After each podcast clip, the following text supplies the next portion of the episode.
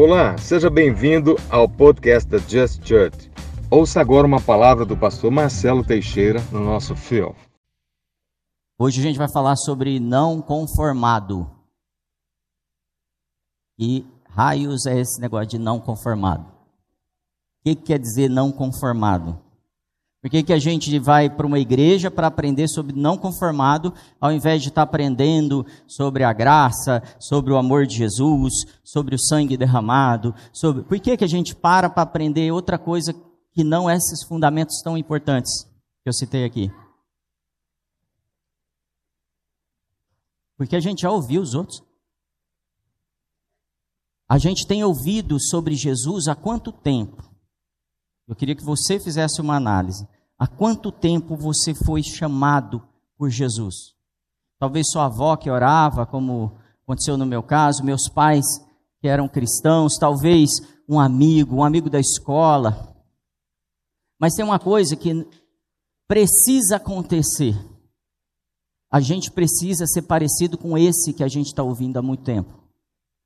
E eu quero te perguntar diretamente mesmo. Você está afim de parecer com Jesus? Então eu preciso pegar o que Paulo me ensina para parecer com Jesus. Ele, vocês conhecem Paulo, né? Conhecido também como Saulo de Tarso, e é o nome dele traduzido, não é uma transformação que aconteceu com ele do nome, não, tá? É Paulo. E ele ele dá muitos ensinos. Por quê? Porque é Paulo que fala com a igreja. Amém? É Paulo o tempo todo que está falando com as igrejas. Claro que Pedro, Tiago, João, todos os discípulos estão falando. Judas, mas uma, quem mais falou foi Paulo. Quem teve uma história incrível, até um dia eu quero voltar ao ensino de Paulo aqui a respeito da vida dele, em breve, para nos motivar a fazer aquilo que ele quer que a gente faça, que é se desenvolver. Qualquer carta de Paulo que você pegar, ele vai ele vai falar: Estou te exortando, estou te estimulando, estou te desenvolvendo. Não é assim? Cada carta dele é para fazer com que eu seja melhor. Então, o assunto hoje é não conformado. Baseado em que texto? Quem me ajuda aí? Romanos 12, 2. O que, que fala lá? Amém. Como é que seria falando com verdade, assim, com forte mesmo? Isso, porque a gente fala num rolo, mistura os sonhos e ninguém entende nada. Não vos conformeis com este. Então repete agora, bem nítido. Não vos conformeis com este. Amém. Quem falou isso? Paulo, fala. Paulo. Falou para quem? Para mim. É Paulo falando assim, Marcelo, seguinte, o mundo tem uma proposta para você. Não se conforme com essa proposta. E não se conforme não é uma coisa assim, ah, estou inconformado. Não é isso não. É não tome a forma dessa proposta. Não se desenvolva. Não siga esse modelo. Não funcione conforme o mundo está funcionando. Pastor, mas você não tem ideia. O, o, o, o tal segmento está crescendo e a gente tem que fazer isso na igreja, a gente tem que fazer. Não é assim que a gente pensa? Ah, mas tal igreja está fazendo aquilo, ou mas tal pessoa fez. E a gente começa a buscar fórmulas para se conformar. Está errado isso? Vamos, gente. Ficou difícil responder, né? Porque depende que se a gente está falando de gestão, a Bíblia é cheia de ensino sobre gestão. Se a gente estiver falando sobre é, desenvolvimento, a Bíblia o tempo todo provoca a gente pensar em se desenvolver. Mas não é tudo que é bom que é bom para a igreja. Tudo que é bom para o mundo funciona, que deveria ter se aplicado na igreja. Faz sentido para você isso ou não? Você consegue receber isso? Tipo assim, não é tudo que é feito lá fora, não é todo o modelo de família que a igreja deveria ter. Doeu, fala, doeu. Não é todo tipo de relacionamento que a igreja deveria ter. Por exemplo, o relacionamento. Os solteiros estão aí? Quem é solteiro aí? Mãos, mãos, mãos, solteiros. Não foge não, galera. Solteiro, olha aí, igreja, solteiros, solteiros, olha para os solteiros. Amém? É, quem sabe, você perdeu. Perdeu a varoa. Ó. E, então o mundo vai me dizer assim, cara, toda forma de amor é válida. E aí o que, que eu faço? Começo a ter um relacionamento com alguém na igreja e falo o quê? Toda forma de amor é válida. Então a gente pode ter relação sexual sem casar. Doeu. Cara, mas pastor, você está no século não sei o que ainda? Você tá... Não, gente, a gente está falando de saúde. Não só saúde física, saúde emocional. Porque a gente sabe o que acontece com aqueles que beliscam em todo lugar. Sabe o que é belisca, né? Entenderam o que é belisca? E fica, é, o que, que acontece emocionalmente com essas pessoas quando elas chegam aos 30, aos 40? O que, que acontece? Fala para mim. Dá certo a coisa? Não. Então, não tem a ver com dogmas religiosos, tem a ver com cuidado com você. Por isso que a gente vai estimular as pessoas a entenderem assim: em, eh, decida quem é a pessoa da sua vida, que Deus não vai decidir, e invista nisso. E aí você, marido, ame a sua mulher como Cristo amou a igreja, dando a sua vida por ela. E você, mulher, não fala demais. Ouve um pouco seu marido também. Perderam a chance de falar amém, viu, Zona? Amém? Isso, porque a cada seis meses elas querem lembrar a gente daquilo que a gente não fez. Não dá. Então está na hora de mudar. Está na hora a gente se conformar, talvez, não, a palavra não é conformar, é se, se transformar, porque é isso que Paulo vai falar, no, é isso no capítulo 2, não é isso?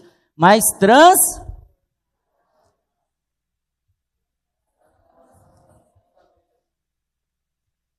Quem é antigo aqui do Just? Levanta a mão.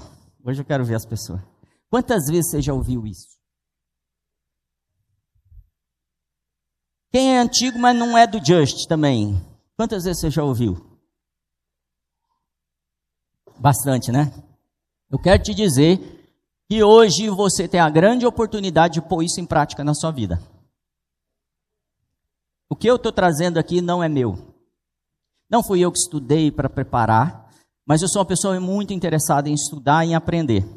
Então, estou estudando um pouco sobre neurociência, não para ser um especialista, grata se especializando nisso, mas toda hora eu estou entendendo, buscando entender como a neurociência funciona. Porque a neurociência, ela não é contra a Bíblia. Muitas pessoas vão, vão associar a ciência contra a Bíblia. A Bíblia e a ciência, gente, anda muito junto. É só não ter mentira. Vai, é perfeito.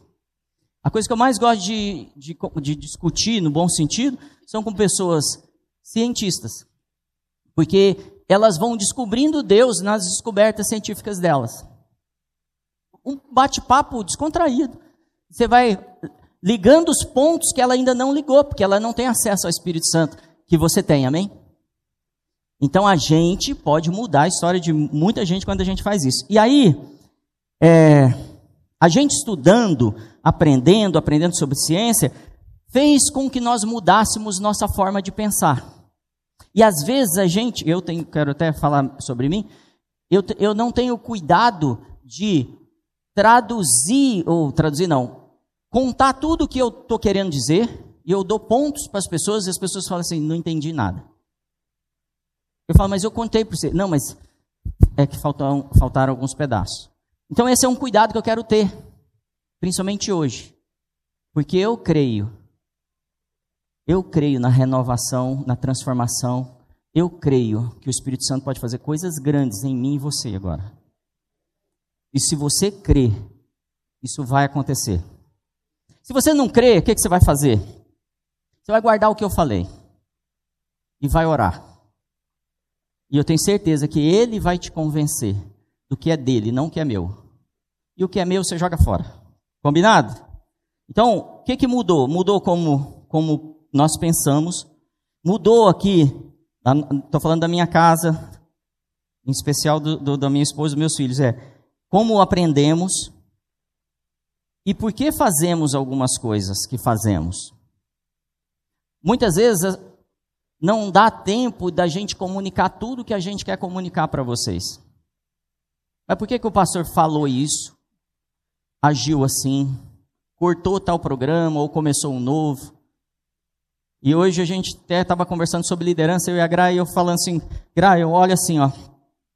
A liderança é separar um grupo e desenvolvê-lo, tá? de forma básica. Porém, para eu desenvolver novos líderes, não necessariamente eu preciso começar um segundo grupo.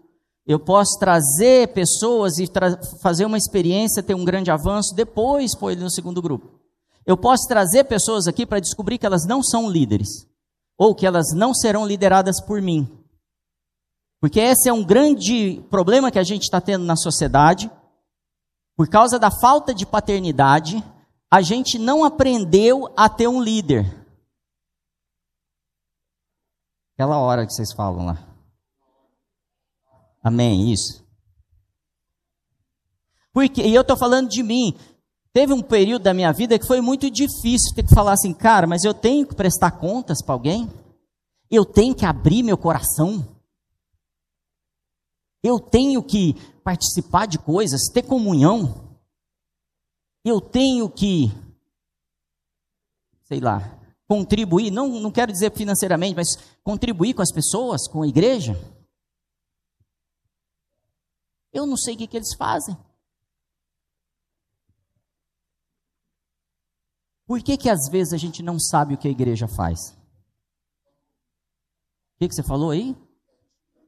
O Natan falou que é porque a gente não está envolvido. Pois vocês acertam com ele. É, mas é, é o fato, então eu não estou entendendo o que está acontecendo, e cara, eu não vou participar, eu nem sei o que está rolando. E vocês concordam que é uma, uma defesa para mim? Assim, eu não sei, então não sei, não, não posso estar junto, não posso mudar minha agenda, não posso contribuir financeiramente, porque eu não sei o que, que faz. Apesar de financeiramente, eu ainda não descobri nenhum versículo da Bíblia buscando assim. Só, só faça as suas contribuições se você souber com o que está acontecendo com o dinheiro. Tem esse versículo? Não. Então, vamos seguir. A gente falando assim, não precisava dessa, pastor. Então, parte do que eu vou trazer hoje, como eu disse, é reforço. Fala comigo, reforço. E aí eu vou te dar uma informação, você tenta disfarçar, tá bom? a pessoa da sua esquerda, ela não é tão esperta quanto você.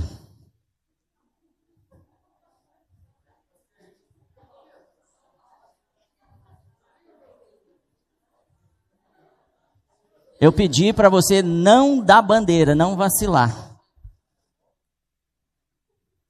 Então ela vai ter um pouquinho mais de dificuldade de entender. Eu sei que você já está entendendo.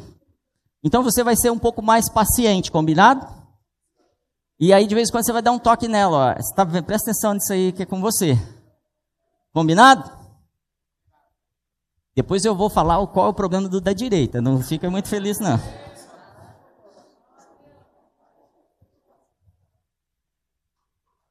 Amém. Podemos ir? O lance, gente, da transformação da nossa forma de pensar, nossa mentalidade, está em abandonar um conhecimento e a e adotar outro. É simples, não é? Então eu preciso. Como é que é o resto do versículo 2 que você falou? Transformando a nossa mente para. Para que eu possa conhecer qual é a. Meu Deus, mas essa missa é uma beleza, gente. Qual é a boa, perfeita e agradável vontade de Deus? Qual é a boa, perfeita vontade de Deus? Se eu te perguntar hoje, qual é para a sua vida? Tá fácil responder? Não. E o pessoal da direita? Também não. Por que não está fácil responder qual é a boa, perfeita e agradável vontade de Deus? porque eu tenho que voltar de novo. Fala de novo, versículo 2. Não vos conformeis. Tem esse versículo aí? Se tiver, vai ajudar. Romanos 12, 2. Não vos conformeis, mas. Então, como é que eu conheço qual é a boa, perfeita e agradável vontade de Deus? Lembrando que isso é reforço, tá, gente? Hoje a gente está em, reunião, culto de reforço. Tem aí Romanos 12, 2, está na, na lista. Como eu faço? Para conhecer?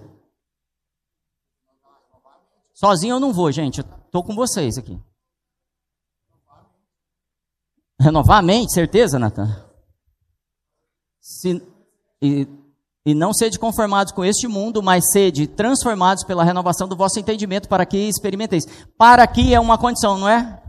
Então eu vou falar assim: para eu conhecer a vontade de Deus, não adianta eu não levar a sério a coisa.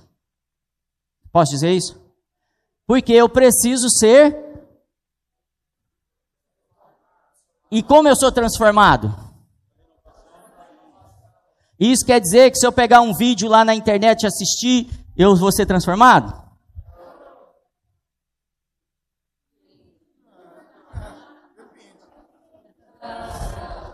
Decide, gente. Quer dizer que se eu ouvir o pastor Marcelo pregando, eu vou ser transformado? Não. Quer dizer que se eu ler a Bíblia dez vezes, eu vou ser transformado? Não. Eu preciso que isso se torne uma verdade dentro de mim e que a transformação não aconteça de fora para dentro, tipo assim, adotando novos conceitos, hábitos, não, que eu seja transformado e tudo que eu faço agora é através de uma nova mente. É de dentro para fora. Então, precisa ler a Bíblia? Precisa estar com os irmãos? Precisa, sei lá, ir no culto, assistir, ser desenvolvido, ter um mentor? Sim, se você não tem o que você está adquirindo, e não fica chateado comigo, já vivi isso muito tempo, é só conhecimento básico, humano. Porque quando eu pego os maiores leitores da Bíblia, eles não são cristãos. Eu tive um amigo, a gente tinha uma reunião em casa durante uns cinco anos, né, Gra? Talvez mais, oito anos. Que a gente começava na sexta-noite, virava à noite praticamente, aí de dia dava uma descansada, começava sexta, sábado à tarde, virava à noite de novo, para ir no culto domingo. Estudo bíblico. Anos acontecendo isso. E aí um dia um amigo meu, amigo próximo, íntimo, virou assim, sabe aquela reunião que você tinha lá? Ah, sei eu ia só para te contrariar, para te confrontar. Estou sendo sincero. Não entendeu nada, né? É, mesmo que eu estivesse totalmente errado, em partes eu sei que eu estava, mas que eu tivesse totalmente. Não faz sentido, perdeu tempo, né? Por quê? Porque não tem uma mente preocupada em, em ser transformado. Tem mente preocupada em discutir. E hoje, eu, através do ensino do Chris Valaton, quero te trazer sete indicadores que você é uma pessoa de mente transformada. Então você vai sair daqui pelo menos sabendo se você já transformou sua mente ou não. Quem quer? Ainda bem que eu não dou mais livro. Então, em Provérbios, como é que isso começa? Provérbios 8, versos 10 e 11. Está lá. Diz assim: Prefiram a minha instrução a e o conhecimento ao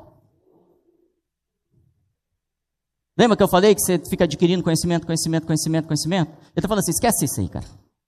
Você precisa estudar, você precisa desenvolver, mas abra mão disso por isso, se precisar. Não tem nenhum problema você se desenvolver na área de saúde, medicina, é, é, é, exata, seja o que for. Não tem problema. Mas nada disso vai ser realmente bênção na sua vida se você não aprender isso aqui que eu estou te dizendo.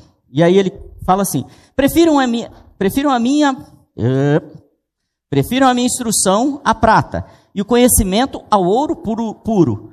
Pois a sabedoria, diga comigo, a sabedoria. A sabedoria. Fala para a pessoa da, da esquerda. A sabedoria quem, gente, quem? Não é o que. Começa por aí. É quem. E se você não tem intimidade com a sabedoria, você ainda não acessou ela. Eu não estou dizendo que se você não leu livros, você não acessa ela, você nunca vai acessar. Você, ela dentro do livro vai te trazer revelações que o, o ser humano, a sua capacidade humana nunca vai ter. Amém? Se não é amém, pode falar, não amém, pastor, não faz nem sentido. Fala você. Uma pessoa, mesmo que eu adquira todo o conhecimento do mundo, se eu não me relaciono com a sabedoria, eu nunca vou ter sabedoria. Porque ela é uma pessoa, ela não é um conhecimento. Ah, não acredito, pastor. Leia o capítulo inteiro. Eu estava antes da criação. Leia o capítulo 16 também de Provérbios. Eu estava lá antes da criação. Eu conversei com Deus lá e nós acertamos as coisas, como é que funcionaria. Antes da terra ser criada, eu estava lá. E eu fiz isso, eu fiz isso. Eu... Amém? Então, está na Bíblia se você quiser confirmar. Então, a sabedoria é mais preciosa do que os rubis. Sabe aquele. Como é que chama agora vender as coisas na internet? Como é chama? É, esses lançamentos. Lançamento. É mais valioso que os lançamentos da internet. Sério mesmo, pastor? Sério mesmo. É mais do que o seu MBA em Harvard. É mais do que, de repente, você ter a super estratégia para fugir do, do sistema do mundo. É mais. Vocês já perceberam que a gente toma decisão em cima do medo? Por que, que a gente toma decisão em cima do medo? É só o Natan que está me ajudando hoje aqui. Por que, que a gente toma decisão em cima do medo, gente? Porque nossa mente não foi. Só por isso. Esse já é um indicador. Vamos lá. Mais preciosa do que rubis, nada do que vocês possam desejar compara-se a ela. Então faz a lista dos seus desejos. Sabe que é começo de ano você faz lista de desejos? Quem tem que estar em primeiro? Sabedoria. Você concorda que se você tem sabedoria, fica fácil adquirir as coisas? Sim ou não? O Senhor está aqui agora falando com corações. Não com mente só. Com corações, falando, filho, eu quero te levar a outro nível. Eu estou aqui te liberando, apresentando, disponibilizando a sabedoria. Mas enquanto você operar aqui, você não vai recebê-la. Porque o maior inimigo da sabedoria é o conhecimento. Vamos voltar para Romanos 12, 2? Posso? Romanos 12, 2. Tem o 3 aí? Vou dar por junto. Romanos 12, 2. Para saber a qual perfeita é agradar a vontade de Deus. O que, que diz no verso 3? Dá para pôr aí? Ninguém lembra de cor? Quando você abre, eu vou te dizer sobre o derramamento do Espírito Santo nesses dias. O Espírito Santo está sendo derramado de forma abundante na igreja. E é Ele que carrega toda a sabedoria. E se eu não mudar minha agenda para conviver com o Espírito Santo, para poder relacionar com Ele, para poder aceitar as coisas que Ele está me falando, eu vou continuar com medo, tomando decisões de forma errada. E o derramado do Espírito Santo gera Quer saber se você já está tocando esse derramamento? Ele gera fome de Deus. Fala, fome de Deus. Desespero pela palavra. Ele nos liberta. Ele nos cura. Ele nos convence do pecado, da justiça, do juízo. E ele nos salva desse engano aí. Porque ele nos apresenta a palavra, a verdade, desculpe, e a verdade nos Liberta. O que, que eu estou propondo aqui, gente? Tem áreas da nossa vida que não estão libertas. Alguns mais, alguns menos, mas em todos nós existem áreas que a gente ainda vive das estruturas mentais. O tempo todo a gente está. Quando chega uma verdade, eu preciso passar por um filtro que protege a minha vida para eu poder tomar a decisão se eu quero ou não. E esse filtro sempre vai te dizer: não se conforme, não se transforme, não renove a sua mente, mas se conforme com o que você já tinha aprendido. Porque é um filtro. Então eu quero o derramamento do Espírito nesses dias. E como é que isso pode acontecer em nós? Através dessa renovação. Quem é que impede o Espírito Santo de operar em mim? Dá para responder? Só tem um que pode impedir. Fala o diabo. Não? Certeza? Mas eu não errei aqui. Quem pode nos impedir? Eu. Sabe as coisas que eu ainda não acessei? Quem está impedindo? Eu. Uma das coisas que me impede é não discernir estações, tá? Espero poder falar um pouco disso mais um pouquinho para frente. Por que, que a gente está vivendo isso? Porque eu vou falar 100%, não é, tá? dos 99,99% ,99 do que a gente aprende na educação não nos leva a Deus. Amém? E quem que fez o ensino fundamental aqui? Não precisa levantar a mão, não. Só quero que você. Quem fez o ensino médio? Quem fez graduação? Quem fez uma faculdade? Quem fez, talvez, uma pós-graduação? Quem fez cursos livres? Nenhum desses te aproximaram do Senhor nenhum ensino, nenhuma frase, talvez, do que você tenha vivido, te aproximou. Aí você chega na igreja e entende pra caramba. Tá entendendo o que, que Deus mostrou para mim, de mim? Fala, cara, você vai lá, estuda, é tudo isso, tudo aponta para um, uma conformação mundana. Aí você chega na igreja, você quer discutir. A gente não tem lastro na educação, gente. Outra coisa, a maioria dos pais não educaram os filhos a respeito de Cristo e do Espírito Santo. A gente é uma nação relativamente nova, a, é, que a gente pode dizer que ela tem alguma profundidade de relacionamento com o Espírito Santo. Sim ou não? A gente vem de, uma, de um país do carnaval, gente. A gente vem dos programas humanistas ou mundanos da televisão. A gente vem de um sistema de educação que nunca nos aproximou de Deus. Então, a nossa mente, a primeira coisa que eu preciso aceitar hoje e confessar é: eu realmente tenho estruturas mentais que não são de Deus. Por isso que às vezes um homem de Deus, uma mulher de Deus fala com a gente e a gente não recebe. Por isso que tem algumas coisas que é difícil da gente concordar. Porque é um modelo mundano. A gente for, foi formado assim. Resumindo, sabe o tempo do verbo não vos conformeis? Não serve para a gente. Deveria ser diz, não sei se tem essa palavra, diz conformeis.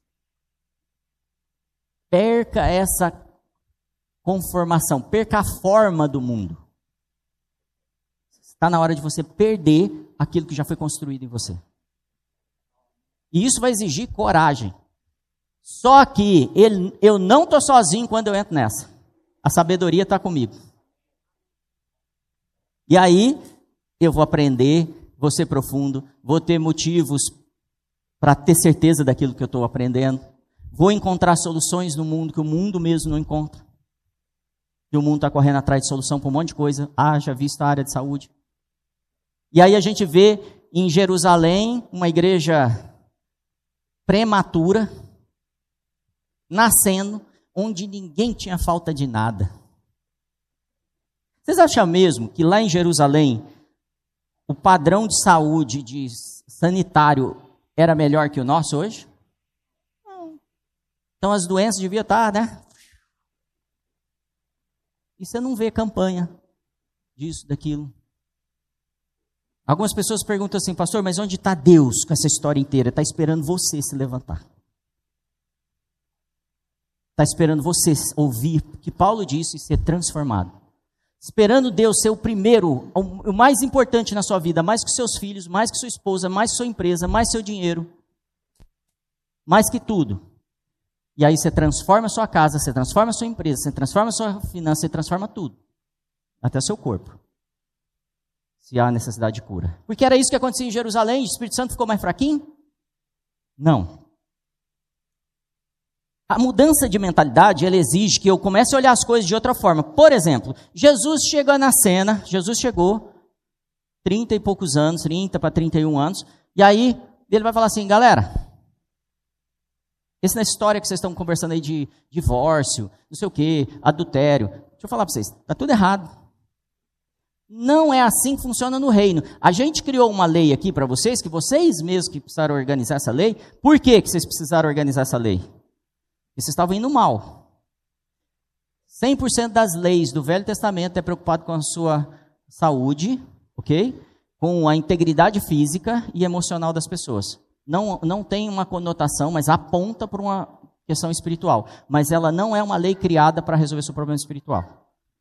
Posso te provar com qualquer lei que você pegar. Pega uma e eu te mostro o que, que ela está relacionada com a qualidade de vida. Tipo assim, se você não fizer isso, você vai pegar doença. E aí dá para você lembrar tudo que está relacionado a isso. E aí Jesus chega assim, cara, funciona assim, Mateus 5, 25, 28. Vocês estão discutindo a respeito de adultério. O que é adultério? Se você sair com outra pessoa, você é casado, é adultério. Posso dizer isso? Sim ou não? Gente, não fica triste, vai, vai ficar bom. Estou garantindo para vocês. Ele vem transformando minha vida. Mas eu, Jesus, lhes digo: Qualquer que olhar para uma mulher para desejá-la, já cometeu adultério com ela no seu coração. O que é adultério para o mundo? Você me ajuda aí, isso é que eu. Hã? Sair com alguém. Casado, você sai com alguém, amém? Isso é adultério? O que é adultério para Jesus?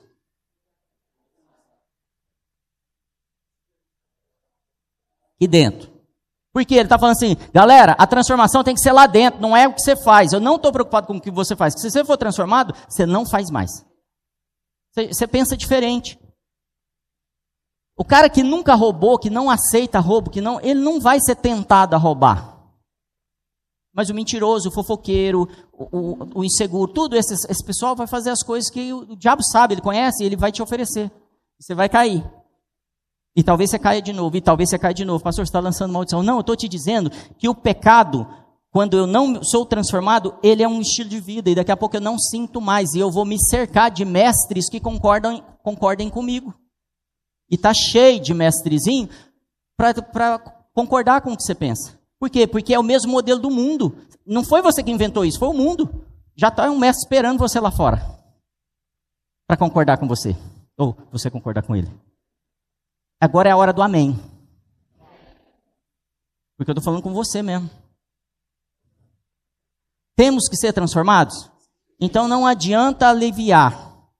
Nossas armas não são mais poderosas em Deus para destruir, de, fala destruir, demolir, arruinar.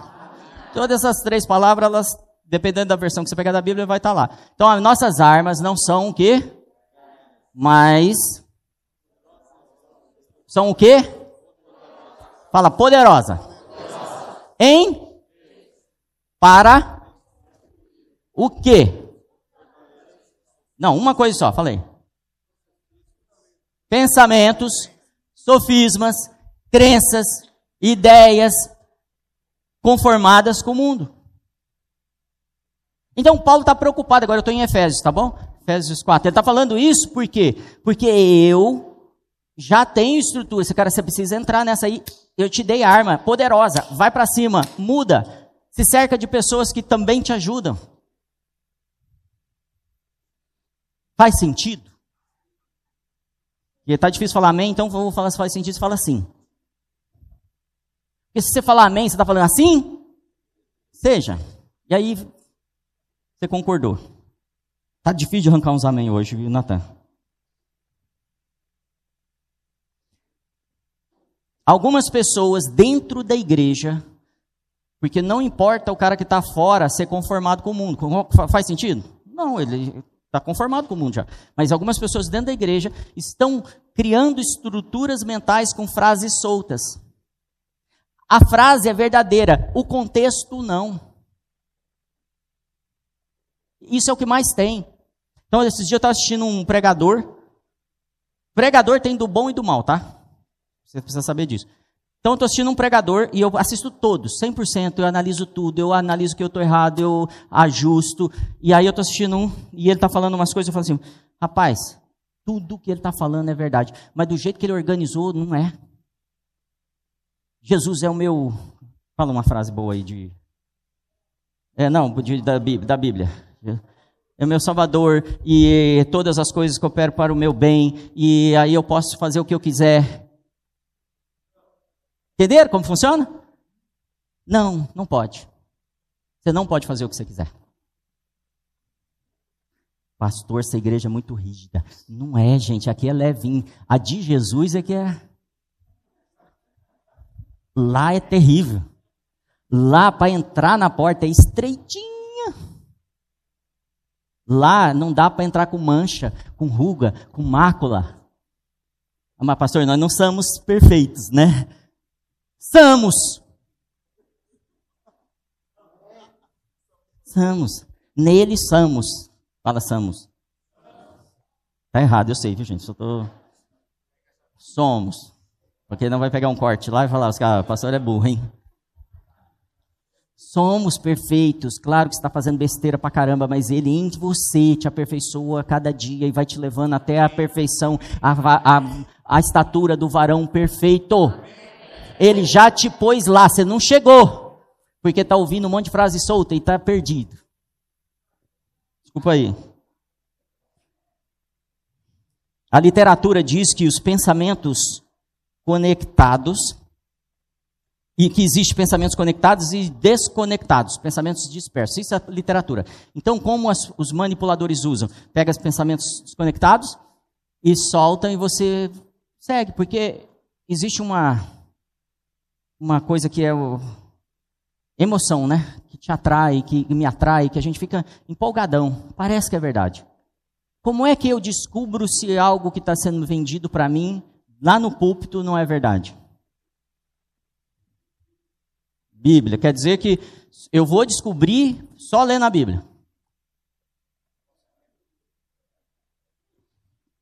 Eu não creio nisso, vou te dizer por quê.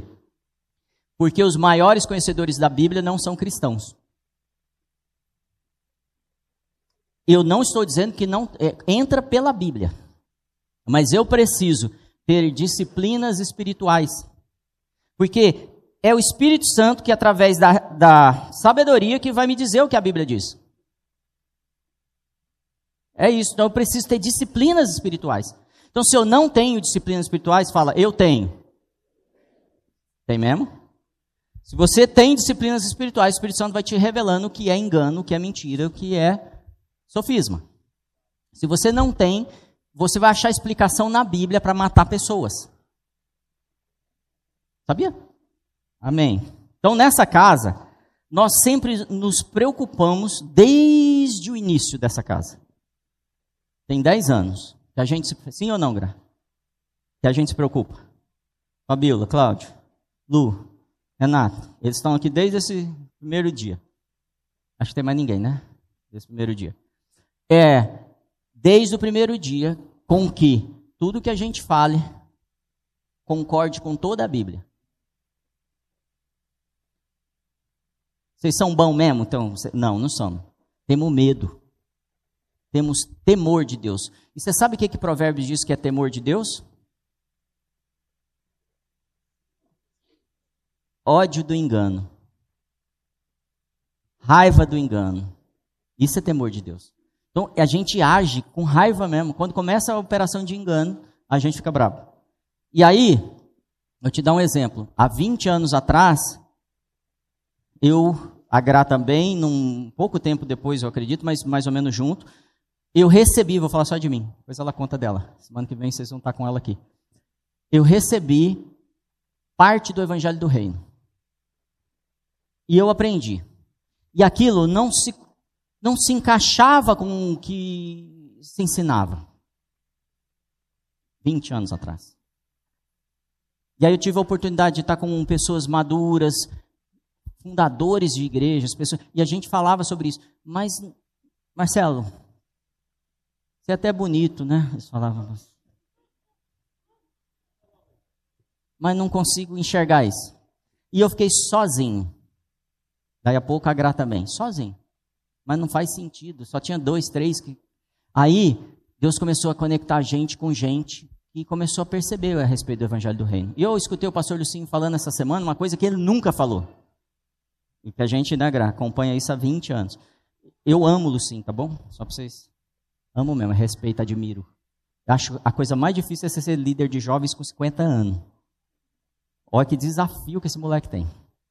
E aí, que, que ele fez? O é, que, que a gente entendeu? Que a gente estava sozinho, mas nós fomos buscar sabedoria. Mas a Bíblia co concorda com tudo que a gente está falando. E o Senhor começou a nos mostrar mais pessoas que eram mais maduras ainda, que nos ensin... começaram a nos ensinar mais. O que, que aconteceu? Eu estou falando, por exemplo, do Evangelho do Reino. Todo mundo agora fala de evangelho do reino. Sim ou não? Tudo quanto que é esquina que você vai. Quer dizer que todo mundo entendeu o que o evangelho do reino ensina? Não, não. São as mesmas frases. Talvez você precise mais profundidade para falar do evangelho do reino. Como eu preciso, como todo dia eu busco um mentor que saiba profundidade, que tenha uma vida impecável para me ensinar. Amém?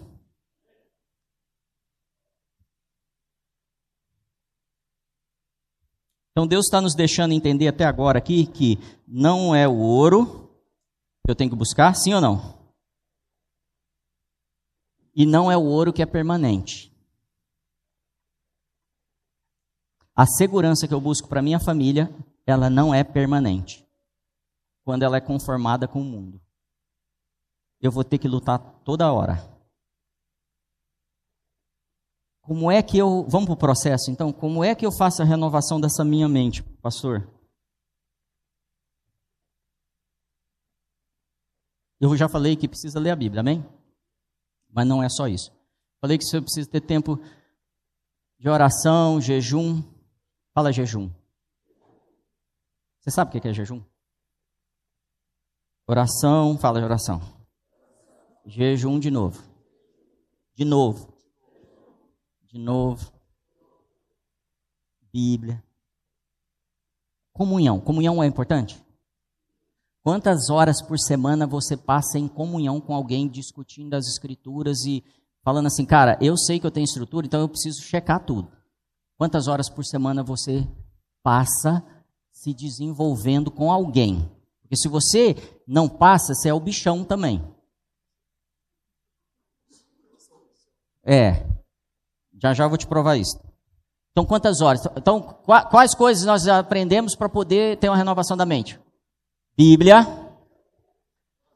oração, jejum, jejum de novo, oração, Bíblia, jejum, jejum de novo.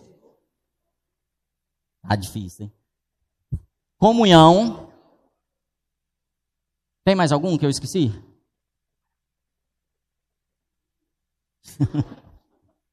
Gostou, né? E aí, dessa forma, eu deixo de fazer o que o mundo faz comigo para conformar minha mente. Qual o método, que método o mundo usa para conformar minha mente? Hã? Distrações, beleza, mas é, é, é assim, como, como, como ele me ensina. Como, o que o mundo, que ferramenta, que modelo, que método o mundo usa para me ensinar a forma que ele acha que eu tenho que ser. Isso, beleza, são ferramentas, mas lá dentro, o que, que ele usa? Ele usa a programação da minha mente. E aí eu vou falar por mim, tá bom? Posso falar, Gra depois ela corrige se estiver errado aqui. Eu praticamente abominam a programação da mente. PNL. Por quê, pastor? Hoje a gente perde uns, uns membros aqui. Por quê? Porque ela vem de fora para dentro, falando assim: seja o Neymar, seja o Neymar, seja o Neymar, seja o Neymar, seja o Neymar. E eu começo realmente a formar uma mente, cara, mas isso tem nada a ver comigo. Se fosse o, seja o Brad Pitt, seja o Brad.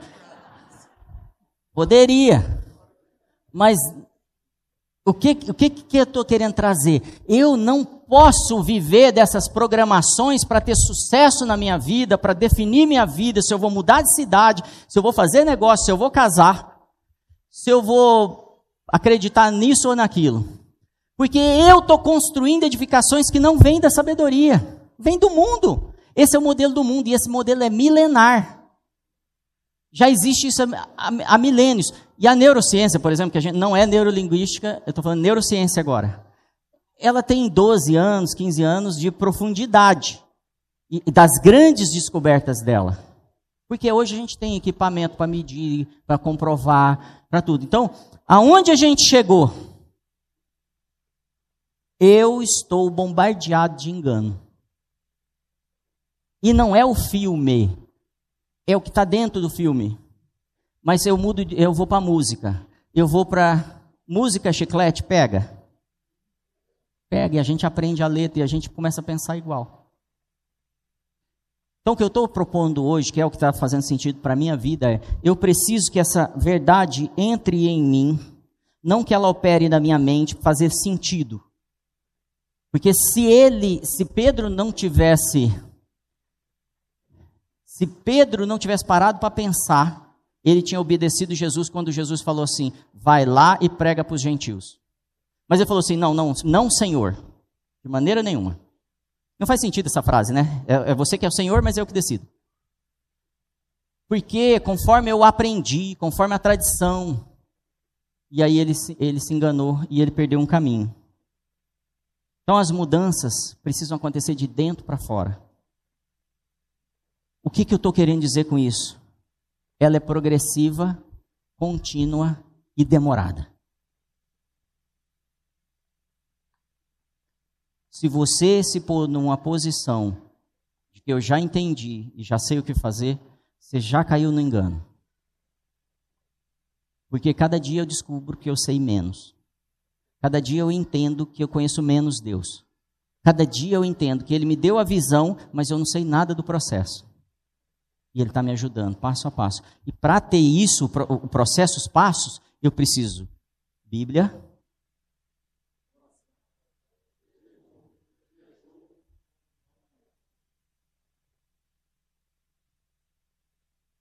Amém?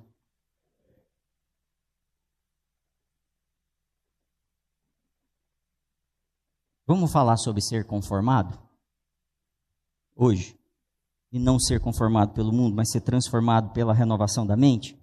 Vamos falar sobre coragem e não temor?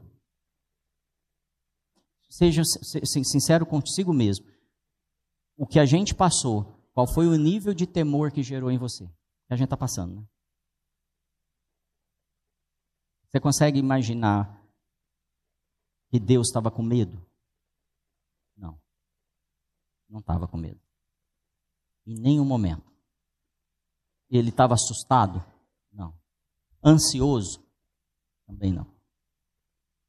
A renovação da nossa mente, ela transforma a gente e a gente começa a entender qual é a boa, perfeita e agradável. A gente começa a entender o que Deus está pensando, como Ele está vendo.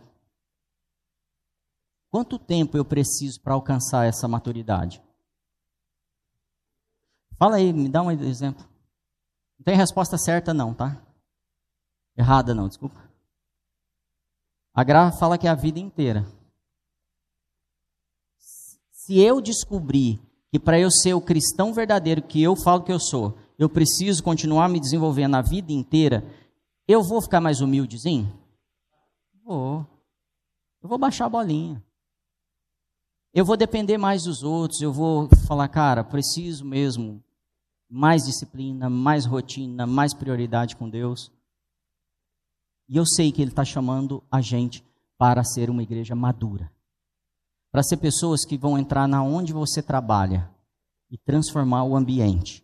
Porque se você é transformado, onde você pôr a planta do seu pé, aquele ambiente tem que ser transformado. Eu não estou falando de coisas assim, raio de luz, pá, não. Estou falando das pessoas falarem assim, cara, eu preciso de Deus. Eu me arrependo. Os seus filhos não vão desviar. Porque a sua casa está lotada, impregnada da graça e do favor e do, da sabedoria. E você tem sabedoria para resolver tudo. E as coisas vão continuar. Mesmo assim, você pode se perder, tá bom? Depois de ter recebido tudo isso. Mas eu, eu, esse não é o papo de hoje. A gente, então, é. Deixa de falar de temor para falar de coragem. Deixa de falar de fraqueza para falar de força. Deixa de falar de desespero para falar de esperança. E essa é uma marca do cristão. Em tudo ele tem esperança. Amém? Colossenses 3,16 diz: Habite a palavra ricamente em vós. Eu queria que você sublinhasse aí, ou colocasse aspas no ricamente. A palavra não pode habitar em você superficialmente. Ela tem que ser profunda. Sabe, igual uma semente, e aí você vai cuidando dela. E ela vai crescendo. Por isso que é de fé em fé, de glória em glória.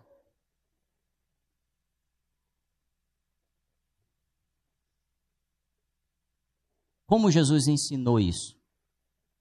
Eu queria que você anotasse esse versículo no seu celular, no seu caderno, onde você quiser. Marcos 11, 23 e 24. Um dia Jesus está conversando com uma turma ali e ele vai falar assim: gente, se vocês forem transformados, eu vou falar para vocês o que acontece em volta de vocês. Eu lhes digo, Marcos 11, 23 e 24. Eu lhes digo, eu lhes digo a verdade. Vocês poderão dizer a esse monte, o que, gente? Quem foi que falou isso? Jesus, amém? Fala Jesus. A gente poderia duvidar? Então vamos lá, vamos pensar nas palavras que Jesus está falando a respeito de uma mente renovada, tá bom? Transformada, desculpa. Levanta-te, levanta-se e atira-se no mar. Atire-se no mar. Qual é o seu monte hoje? Isso não é uma mandinga e às vezes eu sinto que a gente ora desse jeito, tipo, sabe, vai no mar, para de chover. Eu vejo, não é isso. É o espírito de sabedoria, como você falou, você está vendo aquele problema ali, tamanho de uma montanha na sua cidade, na sua casa. Fala para ele como ele vai sair, para onde ele vai, qual é o processo que isso vai acontecer. E aí ele está falando assim: e isso acontecerá. Fala, isso acontecerá. É preciso, no entanto, fazer uma coisa. Aonde a gente crê? É, de, é fora ou é dentro? Então não adianta vir coisa, tum, tum, tum, eu preciso ser transformado aqui dentro. E é Ele que me transforma. Então eu preciso de intimidade, eu preciso de disciplinas espirituais. Então quando eu creio, eu posso resolver meus problemas? Posso. Posso mudar a situação de um país? Posso. O ímpio faz isso, gente. O cara sem Deus, completamente sem Deus, ele tem ideias que fala assim: eu vou povoar Marte. E vai funcionar assim, assim, vou providenciar o dinheiro e vou fazer. E vai. Vocês acham que é o diabo que está fazendo? Não.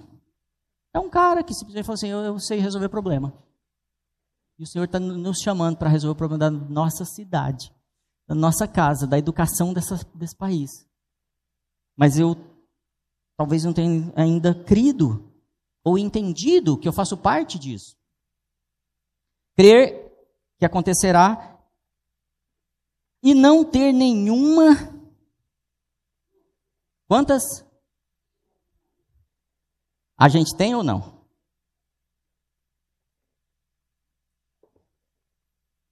Eu quero que os montes da minha vida saiam.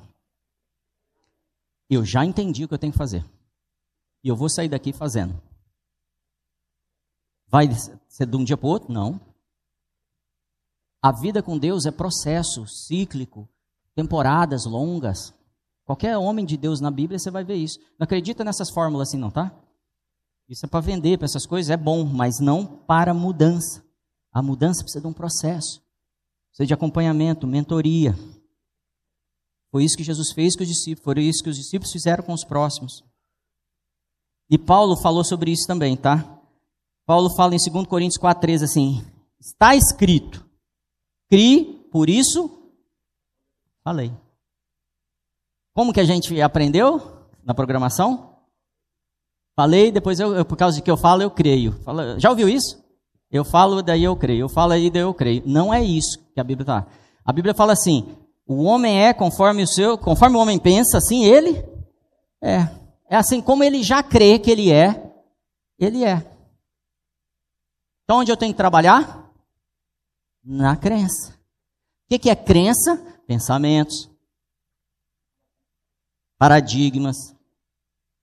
Eu, eu, eu, é, são construções, a Bíblia vai dizer que são edificações na minha vida. Você quer uma edificação que o Espírito Santo me passou agora? Receba isso, por favor. A minha família nunca deu em nada. É ou não é um pensamento? Eu estou falando para você, você está liberto disso essa noite. Isso não é para você ele não tem plano de falência para você, ele não tem plano de escravidão, ele não tem plano de morte, ele não tem plano de guerra, ele tem plano de paz, de sucesso, de prosperidade. Ele é bom pai. O reino está aí, ele está falando assim: eu vou te ensinar ainda a fazer coisa maior que eu fiz. Esse é o nosso Senhor. Crie, por isso falei. Com esse mesmo espírito de fé, nós também cremos, por isso falamos.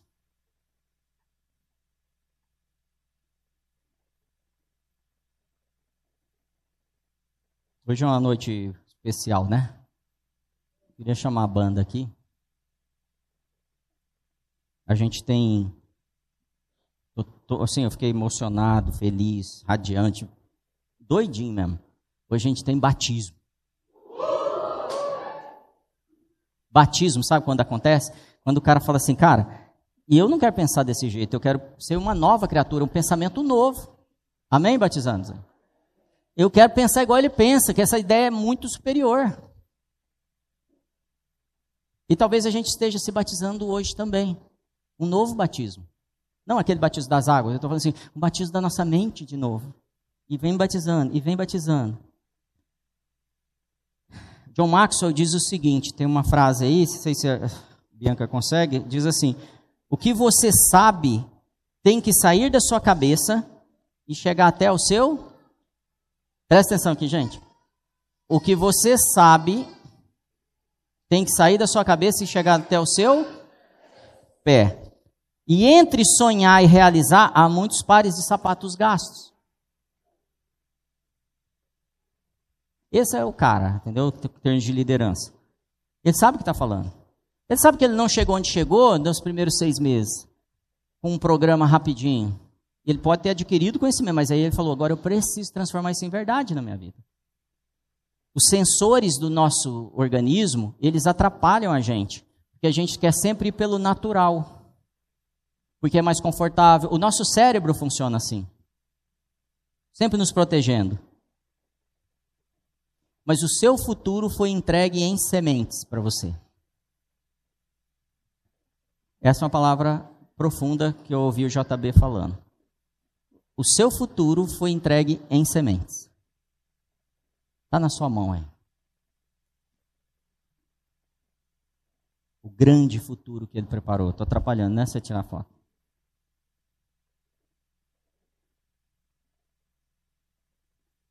Eu também sou bombardeado, gente, o tempo todo.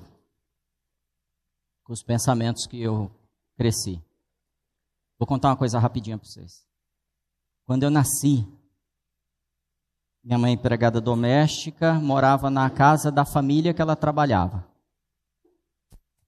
E o meu pai era vendedor, aqueles que vende, sai da loja que vendia, faz outro bico depois para ganhar dinheiro. E aí, antes de eu nascer, não tinha enxoval. Não tinha como comprar. E essa história vai começar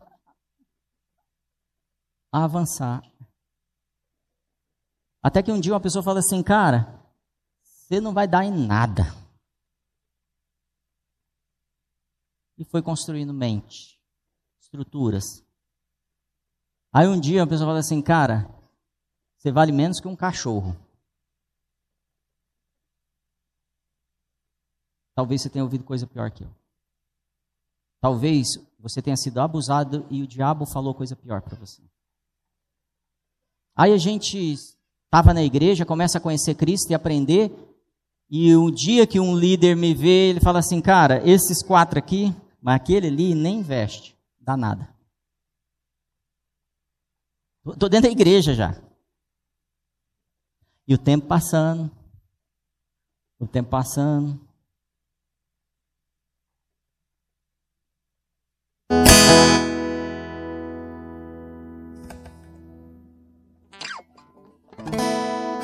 Aí Deus falou assim: começa um ministério. Você e sua esposa tão bonito, mas não sabe, não sabe nada. Mas começa um ministério, tô, tô dirigindo vocês. E pessoas com a autoridade de Peter Wagner, só com a referência, começa o ministério. E eu não entendo, eu não posso. Não é para mim. Não foi isso? Não, não, não dá, não rola. Hoje, eu sou. Eu, eu cheguei aqui agora e falei para Gra. Você percebeu tanto de coisa que aconteceu e nós não fizemos nada? Hoje a gente é servido por algumas das pessoas mais inteligentes dessa cidade. A gente é servido por pessoas que têm profundidade do Evangelho e caráter como as maiores dessa cidade. E está chegando mais gente. Porque ele não tem plano para mim de deixar eu jogado lá embaixo. Ele é o bom pastor. Ele é aquele que me amou antes Ele se entregou para mim. Por isso eu quero ter a, a mente de Cristo. Porque eu quero ver as pessoas desse jeito também. Quero ver meus filhos, meus pais, meus irmãos, meus colegas de trabalho. Eu quero ver aquilo que Jesus desenhou nele. Aquilo que a sabedoria já está sonhando com ele. Para isso eu preciso experimentar, relacionar com ela. E aí, bem rápido,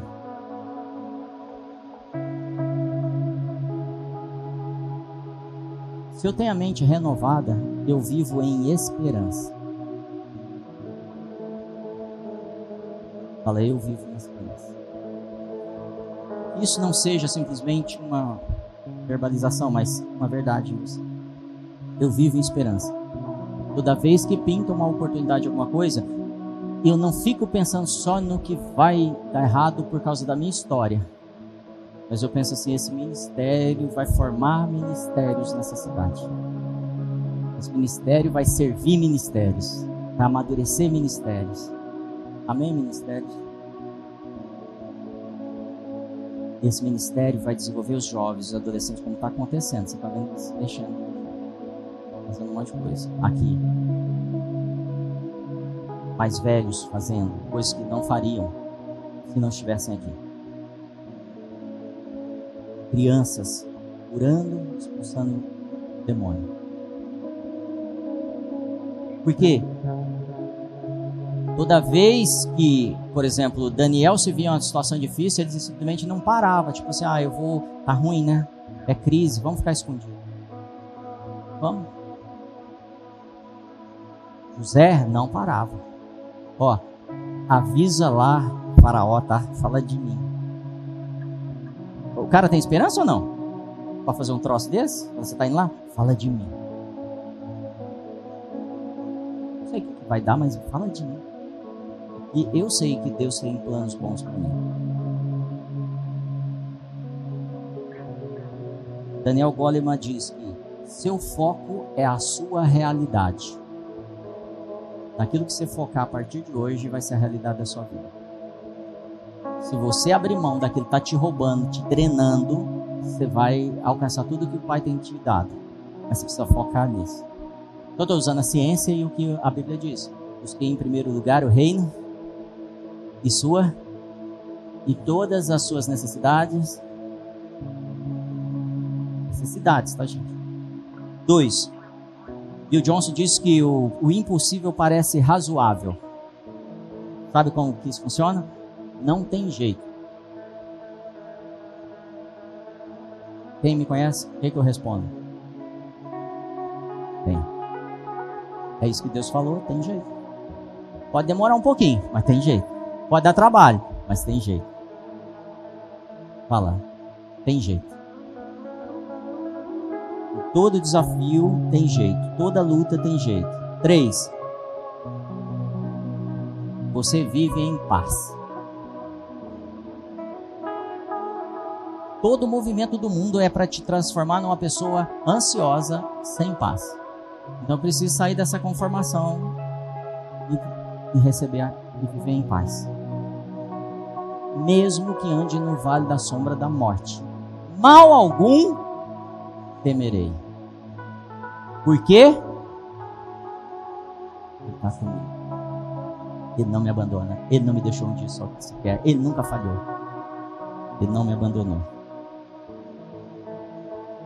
Quatro.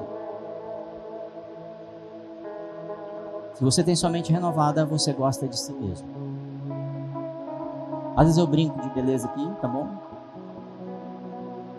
Se eu posso dizer isso ao vivo, mas eu sei da realidade. Mas eu gosto de mim. E por que, que você gosta de você? Você é muito soberbo, arrogante, prepotente, autossuficiente. Não sou. É porque se eu não gostar de mim, eu não vou gostar de você. Porque assim como eu me amo, eu vou te amar. Eu preciso entender que ele me amou e não tinha motivo. Tinha alguma coisa ele fez. Construiu em mim para ele amar. Tem algum valor. E aí eu também começo a me amar e gostar. E aí eu, quando a gente começa a se amar, o que a gente faz? Cuida-se melhor, não é? Investe mais na gente. Não perde o retiro, perde o culto. E eu vou investindo. Eu quero estudar, eu quero ser melhor, eu quero e aí você começa a amar os outros. Você fala assim, cara, é linda, a vida, a vida é demais. Amém? Cinco. É rápido em perdoar. Repete isso. É rápido em perdoar. O perdão liberta. E se você é uma pessoa de mente renovada, toda hora que vai acontecer coisa errada, gente. As pessoas vão errar com você. O que eu não posso é toda hora ficar frustrados, chorando só porque erraram. Vão errar, não estão prontos. Vou, vou, assim, falar uma coisa, abrir uma situação para vocês. Acho que não tem dias que eu e a Gra não conversamos falamos assim, vixe, deu ruim.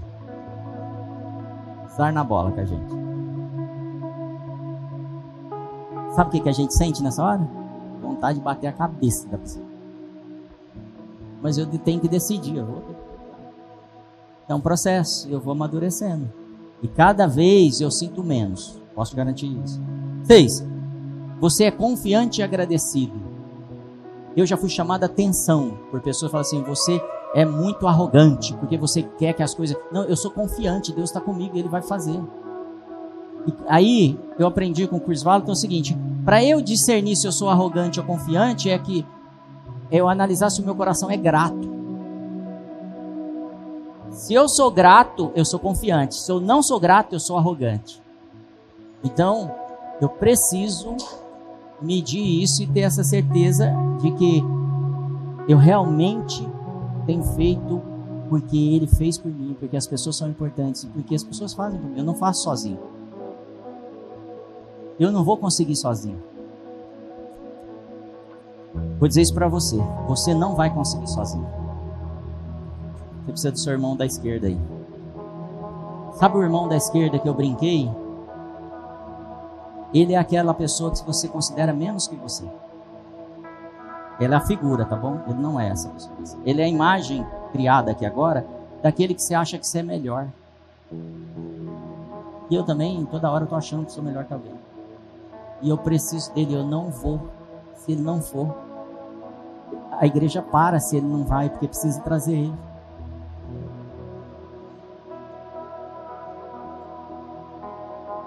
Eu preciso ter confiança, eu preciso ter segurança, eu preciso ser grato. João Maxwell diz o seguinte: quando um líder não tem confiança, as pessoas não têm compromisso.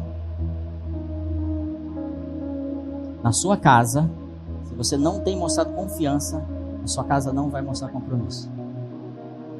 Confiança em Deus, começa por aí. Começa a mostrar para sua casa que você tem confiança em Deus. E a sua família vai ter compromisso com Deus. Eu acho que eu descobri isso antes dele falar para mim, John Marcos. Porque eu sabia que alguma coisa, se eu, se eu vacilar, se eu não fosse seguro, é, é, seguro em Deus, a minha família poderia se perder. Em algum momento isso fazia sentido para mim, até ele ter falado isso. Sete, fala sete. Último. Você acredita nos outros e dá a eles o benefício da dúvida.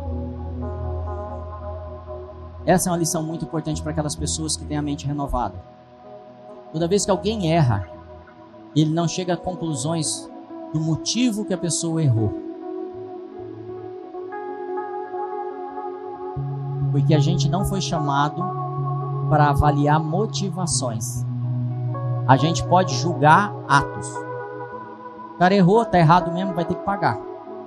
Agora ele errou porque ele quis, não cabe a gente. Por que não cabe? Porque Deus fala assim que da mesma mesmo julgo, da mesma forma que eu julgo os outros, eu vou ser julgado. Então eu quero que você imagine assim, você está lá no, conversando com ele, então vamos fazer a lista aqui do que você fez de errado. Tudo, ah, tudo isso aqui, não é nada muito grave, mas quando você julgava as pessoas, você julgava com essa régua, com esse com esse peso. Nós vamos te julgar assim também. Senta aí.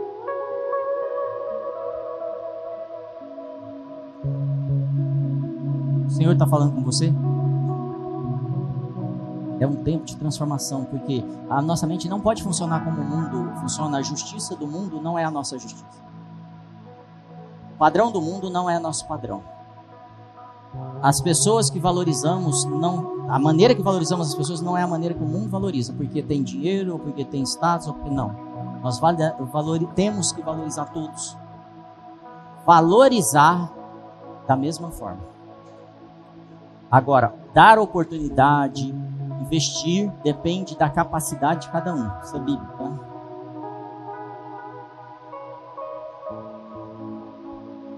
Você pode ficar de pé. Eu queria que senhor falasse com o Senhor um pouquinho. Salmos 1, 1 e 2 diz assim: Como é feliz aquele que não segue conselho dos ímpios, não imita a conduta dos pecadores, nem se assenta na roda dos zombadores ou escarnecedores.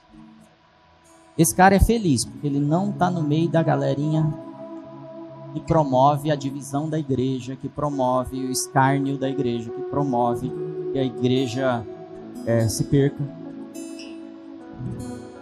Ele entende isso e ele é feliz. Ao contrário, sua satisfação está na lei do Senhor e nessa lei medita dia e noite. Fala, medita dia e noite. Então o salmista está falando assim, galera. Se vocês não meditarem dia e noite, você vai sentar na, vocês vão sentar em outra mesa. E se você medita de noite, você está ocupado. Fazendo o quê? Como é que é meditar? Hum, assim? Meditando na palavra. Conversando com os irmãos. Aprendendo. Então, se você faz isso, quando chegar a mesa dos carneiros, você não tem agenda para isso. Então você é feliz. E você é como uma árvore plantada à beira de ribeiro. Que as suas folhas não caem e dá seus frutos conforme cada estação. O Senhor está esperando nossos frutos a partir daqui.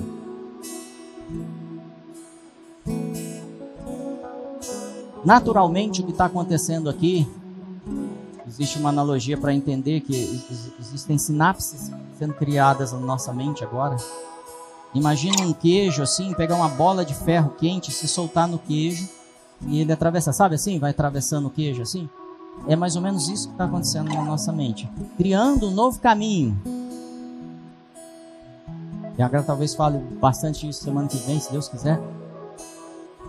O caminho está sendo criado, mas eu preciso agora reforçar esse caminho. Reforçar, reforçar, porque aquele caminho antigo, ele está lá ainda. Então quando a gente conversava à tarde, eu falava assim, Gra, é, a gente precisa destruir as estruturas mentais. Ela falou assim: as estruturas mentais não se destroem, porque as sinapses não se apagam. Então, aquelas ideias vão continuar aí, tentando fazer você fazer, se conformar com o mundo. Mas é possível construir uma nova mente. E é essa mente que nós recebemos quando nós nos tornamos uma nova criatura. Muito obrigado por acompanhar. Continue ouvindo e sendo edificado aqui no nosso podcast ou através do nosso YouTube. Lembre-se de compartilhar com seus amigos e sua família. Deus o abençoe.